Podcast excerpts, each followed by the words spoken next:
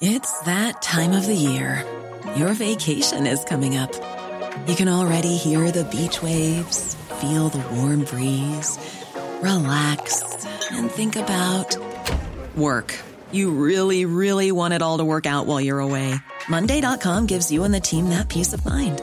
When all work is on one platform and everyone's in sync, things just flow wherever you are.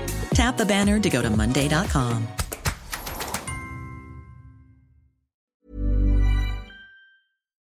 400 milliards d'euros, c'est le budget pour les armées françaises sur la période 2024-2030. Une annonce faite par le chef de l'État lors de ses vœux aux forces armées à Bond-Marsan dans les Landes. Vous l'entendrez, Emmanuel Macron, dans un instant. Les pays alliés de l'Ukraine se sont réunis à Ramstein en Allemagne ce vendredi, malgré la demande de Volodymyr Zelensky. L'Allemagne n'a pas encore donné son feu vert pour la livraison de ses chars lourds Léopard 2, le décryptage de notre spécialiste dans cette édition. La Cour de cassation annule la mise en examen d'Agnès Buzyn, l'ancienne ministre de la Santé, était jugée pour mise en danger de la vie d'autrui pour sa gestion de l'épidémie de Covid. Elle est désormais placée sous le statut de témoin assisté. Les détails dans ce journal. Et enfin, on vous parlera de la détresse des agriculteurs. Les professionnels sont très inquiets pour l'avenir de leur profession. Nombreux sont ceux qui n'arrivent plus à se verser de salaire. Notre reportage en Gironde à la fin de ce journal.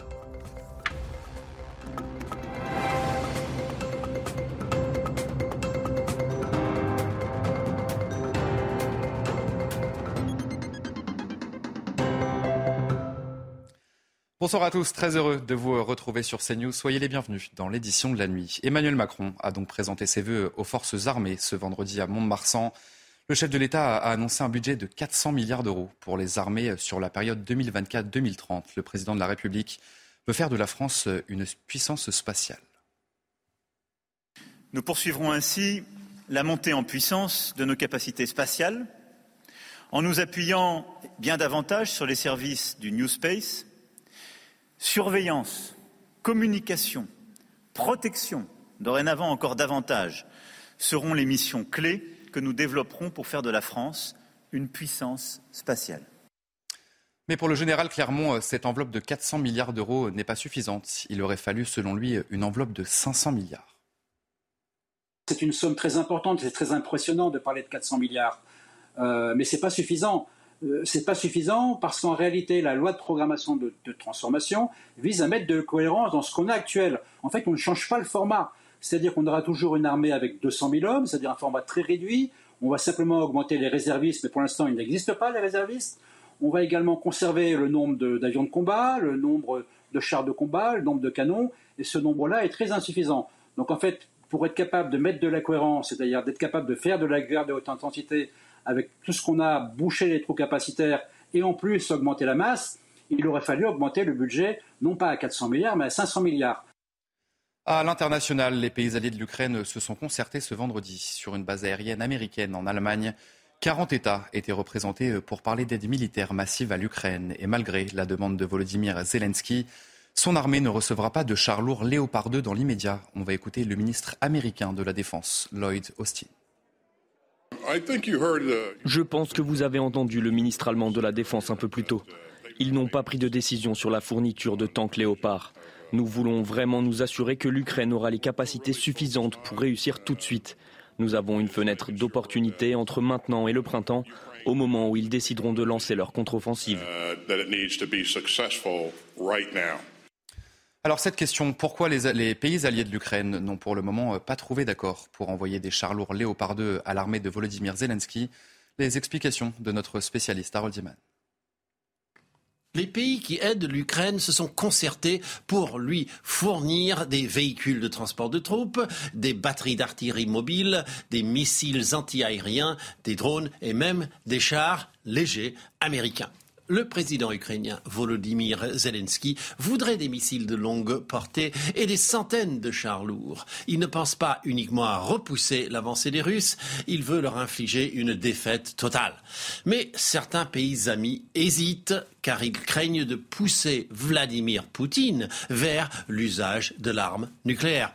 Ainsi, l'Allemagne se retient de promettre ses chars lourds, les redoutables Léopard 2. Et même Joe Biden hésite à envoyer ses chars lourds à Brahms. Le Royaume-Uni, à la différence de tous, n'hésite pas il enverra 14 chars lourds Challenger mais ce n'est pas beaucoup. Au final, l'armée ukrainienne devra se battre avec les armes qu'on lui donnera en espérant que Berlin et Washington changent d'avis, ce qui n'est pas du tout à exclure.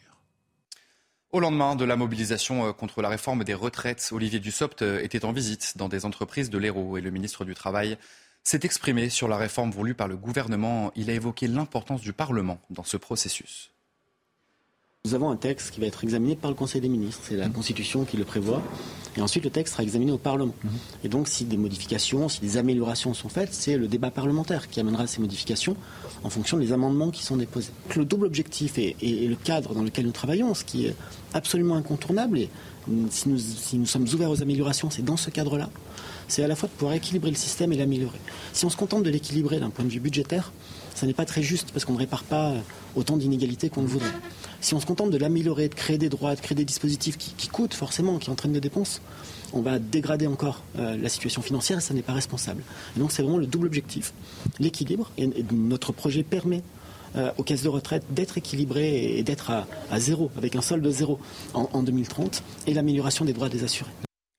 Et puis le Parti socialiste garde son premier secrétaire. Olivier Faure a été reconduit à la tête du PS après avoir remporté le scrutin interne il a obtenu 50,83% euh, des suffrages contre 49,17% pour son rival Nicolas Mayer-Rossignol, qui lui euh, conteste le résultat de ce scrutin. Dans le reste de l'actualité, la mise en examen d'Agnès Buzyn a été euh, annulée. Une décision de la Cour de cassation dans l'enquête sur la gestion de l'épidémie de Covid par le gouvernement. L'ancienne ministre de la Santé a été jugée pour mise en danger de la vie d'autrui. Agnès Buzyn est désormais placée sous le statut de témoin assisté. Les explications de notre journaliste police-justice Noémie Schulz. Pour bien comprendre, il faut remonter quelques mois en arrière. En septembre 2021, l'ancienne ministre de la Santé, Agnès Buzyn, est mise en examen par la commission d'instruction de la Cour de justice de la République pour mise en danger de la vie d'autrui. Une action qui fait suite à l'ouverture d'une enquête après le dépôt de milliers de plaintes de la part de particuliers, mais aussi d'associations, de médecins, des plaintes contre le gouvernement pour sa mauvaise gestion de la crise sanitaire. Alors, la Cour de cassation, elle vient d'estimer que cette mise en examen n'était pas valable. Pourquoi? Eh bien parce que délit de mise en danger de la vie d'autrui ne peut être reproché à une personne que si une loi ou un règlement lui impose une obligation de prudence et de sécurité. Un exemple concret qui parle à tout le monde. Le Code de la route prévoit toute une série d'obligations euh, de prudence et de sécurité. Par exemple, euh, si on brûle un feu rouge et qu'on blesse quelqu'un, on peut être poursuivi pour mise en danger de la vie d'autrui car on n'a pas respecté une obligation. La Cour de cassation, elle estime euh, que dans le cadre de la gestion du Covid, il n'y avait pas de texte précis relatif à la gestion d'une pandémie comme celle-là. Il n'y avait pas de texte, par exemple, qui disait il faut que tout le monde porte le masque ou il faut isoler les gens. Agnès Buzyn n'est donc plus mise en examen. Elle passe sous le statut de témoin assisté et la perspective d'un procès devant la Cour de justice de la République s'éloigne. Dans l'affaire euh, Axel Dorier, un homme de 24 ans a été condamné euh, à 12 ans de réclusion criminelle pour avoir renversé et tué en voiture la jeune femme. Les faits se sont produits en juillet 2020 dans la ville de Lyon. Youssef Tebal avait fauché la victime euh, avec sa voiture avant de la traîner sur plus de 800 mètres. Le parquet avait requis 16 ans de réclusion criminelle à son encontre. La guerre entre bandes rivales fait de nombreux morts chaque année en France. Et il y a 5 ans, euh, Ismaël, 15 ans, euh, a été poignardé lors d'un affrontement. Le meurtrier a été jugé et emprisonné. Mais pour son père, eh bien, cela ne suffit pas à atténuer sa douleur. Nos équipes l'ont rencontré. Jeanne Cancaré et Fabrice Elsner. C'est là, mon fils a perdu la vie. C'est là. Chaque année, depuis le 13 janvier 2018, le papa d'Ismaël vient se recueillir dans cette rue du 11e arrondissement de Paris, où son fils de 15 ans a été poignardé. Ce jour-là, alors que l'adolescent enregistre un clip de rap avec ses amis dans un square, une bande de jeunes venus du 19e arrondissement déclenche une rixe. Il s'est interposé pour dire non, ne faites pas la bagarre. Il a pris un coup de couteau, il est mort. Mon fils n'était pas dans un groupe de, bandits, de voyous. La preuve, la fresque est là. C'était un enfant bien. Il avait une belle âme. Cinq ans plus tard, le père d'Ismaël n'a plus de haine, mais ne comprend pas comment un tel niveau de violence peut être atteint chez certains jeunes. La seule chose que je demande, le jour où j'ai envie de le rencontrer, et qu'il me dise pourquoi il a tué mon fils. Vous n'avez pas la réponse à la question Non, je sais pas. Moi, je n'ai pas la réponse. Ce que je vis, ce que ma famille et moi nous vivons, je ne veux même pas que mon pire ennemi vive ça. J'ai tout simplement mal. Parce que ces jeunes qui meurent, il y a Henri, il y a Wally, il y a Ismaël, il y a plein de jeunes qui meurent et il y a celui qui vient de mourir. Face à ces drames, ce père de famille est aujourd'hui investi aux côtés des jeunes du quartier pour tenter d'endiguer cette violence. Les vols à l'étalage ont bondi en France. On note une augmentation de 14% entre 2021 et 2022. Un délit qui donne rarement lieu à des plaintes. Et dans les grandes agglomérations, ils ont même progressé de 15%. Un sujet signé Maëva Lamy. Sur ces images de vidéosurveillance filmées le 10 janvier, un homme glisse discrètement une doudoune dans sa sacoche. Quelques minutes plus tard, c'est un couple qui dérobe deux parkas. Préjudice total 700 euros selon le responsable du magasin. Lassé de ces vols à répétition, il a décidé de diffuser les images. Moi, je veux bien tous ceux qui me disent qu'il faut mettre un vigile. On met un vigile le samedi. Mais là, le vol a eu lieu un mardi. On avait certes du monde, mais euh, les vendeurs et les vendeuses ne sont pas là pour faire de la sécurité. Nous, on les forme à vendre et à accompagner les clients. On ne peut pas passer son temps à faire de la sécurité. Un phénomène en expansion. Dans les principales agglomérations, 23 377 vols à l'étalage ont été portés à la connaissance des policiers en 2021, un chiffre qui a bondi à 26 829 en 2022, soit une hausse de 14,77%. On voit des, vols de nourriture de personnes qui, qui jusqu'à présent, euh, ne faisait pas trop parler de, je pense aux personnes âgées ou alors aux étudiants. On voit aussi euh, les vols opportunistes, à savoir, euh, bah, on trouve que la note est un peu trop chère, ça a augmenté, et puis je me bats un peu contre le système. Et après, bah, le vol organisé. Et nous, ce qui nous dérange un peu, c'est que tous ces vols-là, viennent aussi alourdir la prise de plainte et le traitement judiciaire. D'après une étude menée en 2018 par le cabinet lyonnais Panot, ces vols représentaient en 2017 un manque à gagner de 5,3 milliards d'euros pour la grande distribution. Et puis on voulait vous donner ce chiffre. Dans ce journal, plus d'un million d'entreprises ont été créées en France en 2022. C'est 2% de plus qu'en 2021. Selon l'INSEE, 61% des entreprises créées l'ont été par des auto-entrepreneurs. Dans le reste de l'actualité, les centres d'impôt sont débordés. Depuis la pandémie de Covid, les aides d'urgence déployées par l'État se sont multipliées. Alors pour savoir s'ils sont éligibles, eh les Français utilisent les numéros d'appel mis en place par les centres d'impôt et les syndicats dénoncent une charge de travail supplémentaire. Le récit d'Yael Benamou. Avec le coronavirus, les incendies cet été et maintenant l'inflation, le gouvernement a répondu aux différentes crises par la mise en place d'aides financières. Dès qu'un dispositif est annoncé, les centres d'appel des impôts doivent, dans l'urgence, répondre aux nombreuses sollicitations des Français. Les agents ont les premiers appels en ayant appris par la presse un dispositif qui ne sont pas tous euh, très cohérents les uns avec les autres. C'est-à-dire qu'ils sont très sectorisés, très pointus très détaillé avec des seuils qui s'appliquent dans un cas mais pas dans un autre, etc. Et donc ils ont très peu de temps pour s'approprier ces dispositifs. Il faut qu'ils parlent d'énergie, il faut qu'ils parlent de carburant. Les appels et les mails se multiplient et certains agents se sentent débordés. Une charge de travail supplémentaire qui ne s'accompagnerait pas d'effectifs en plus, selon les syndicats. Ça génère quand même euh, et du stress et des flux et de la surcharge de travail et des conditions de travail euh, dégradées à la fin. Si on confie des missions nouvelles, alors c'est avec des emplois nouveaux. De son côté, Bercy dément toute surcharge de travail de ses agents et assure avoir tout mis en place pour que les dispositifs fonctionnent. Et puis cette question, connaissez-vous euh, la shrinkflation? C'est un phénomène qui a pris de l'ampleur en France. Avec l'inflation, cela consiste à réduire les quantités d'un produit pour le même prix. Alors concrètement, quand vous achetez par exemple un paquet de gâteaux, eh bien, il y en aura moins dans la boîte, mais vous paierez le même, vous paierez le même prix. C'est autorisé par la loi, à condition d'avertir le consommateur. Jean-Michel Decaze six marques de la grande distribution avaient été accusées d'inflation masquée en 2022 par l'ONG Foodwatch. Liste complétée en octobre dernier par 60 millions de consommateurs. Moins de produits vendus au même prix, voire plus cher.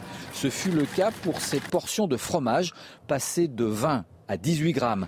Des bouteilles de sirop de 75 centilitres transformées en 60 centilitres. Même l'eau minérale a coulé de 1,25 litre à 1,15 litre. Une technique quasi invisible pour les consommateurs. C'est de l'arnaque. C'est de l'arnaque. Voilà.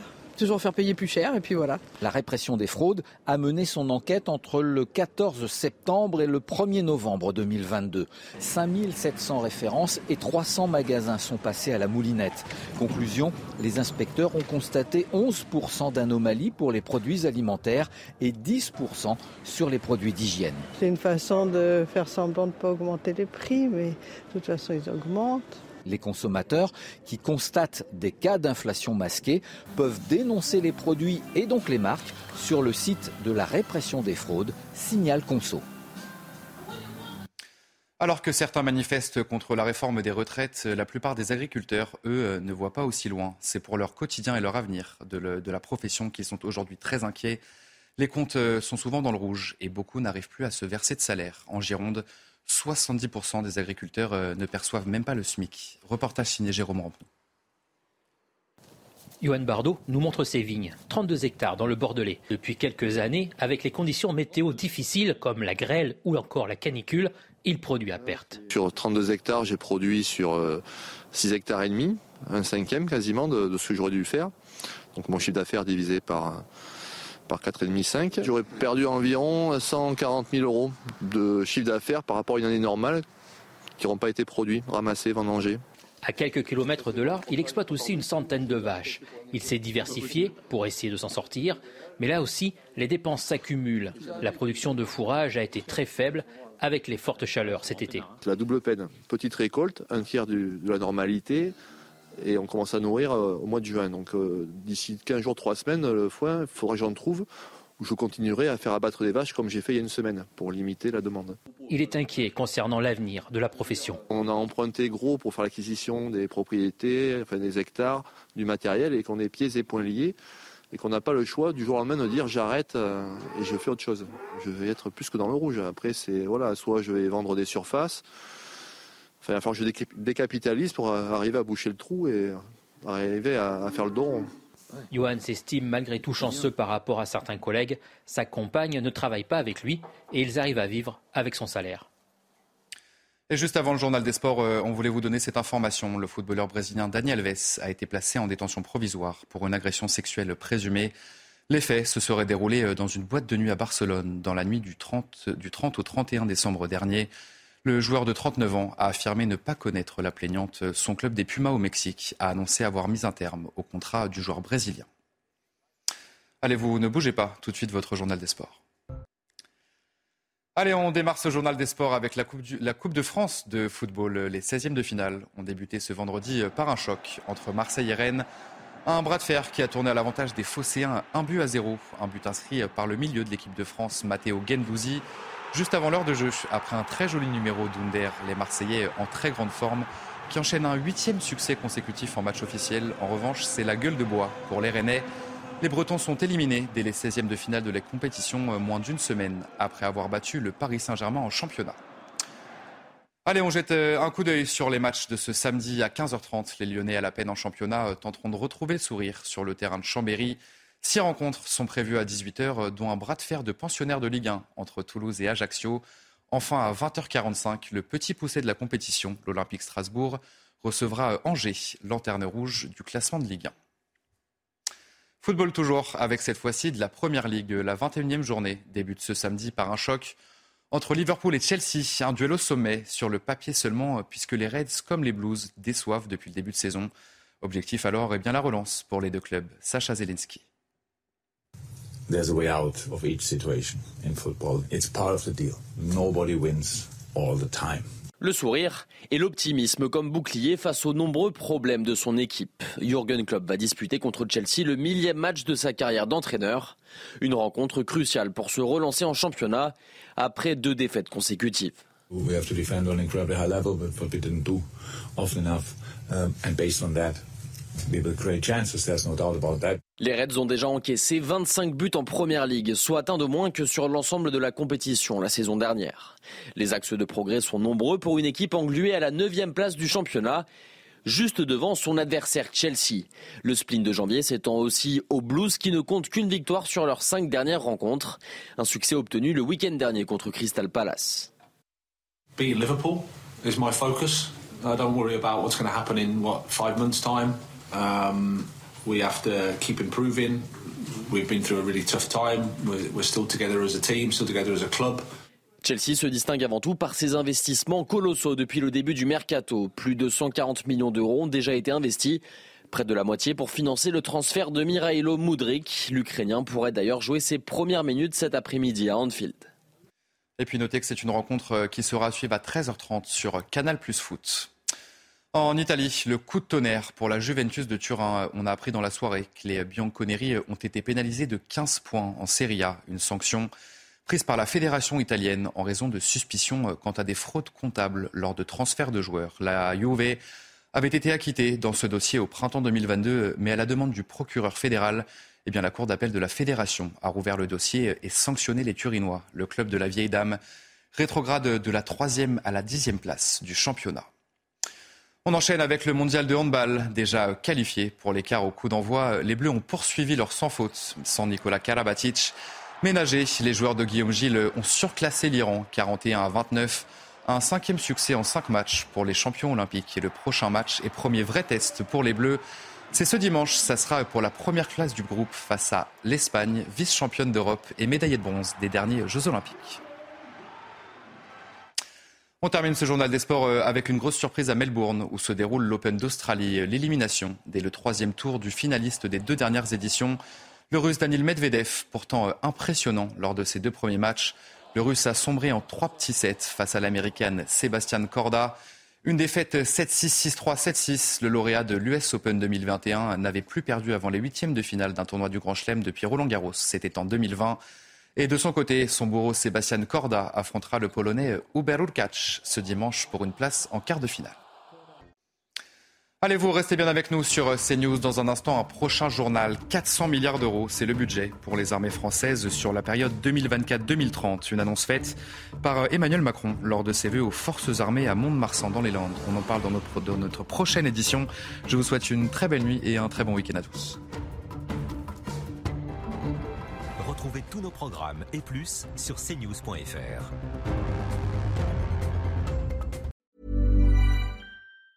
Planning for your next trip? Elevate your travel style with Quince. Quince has all the jet setting essentials you'll want for your next getaway, like European linen, premium luggage options, buttery soft Italian leather bags, and so much more. And it's all priced at 50 to 80% less than similar brands. Plus, Quince only works with factories that use safe and ethical manufacturing practices. Pack your bags with high-quality essentials you'll be wearing for vacations to come with Quince. Go to quince.com slash trip for free shipping and 365-day returns.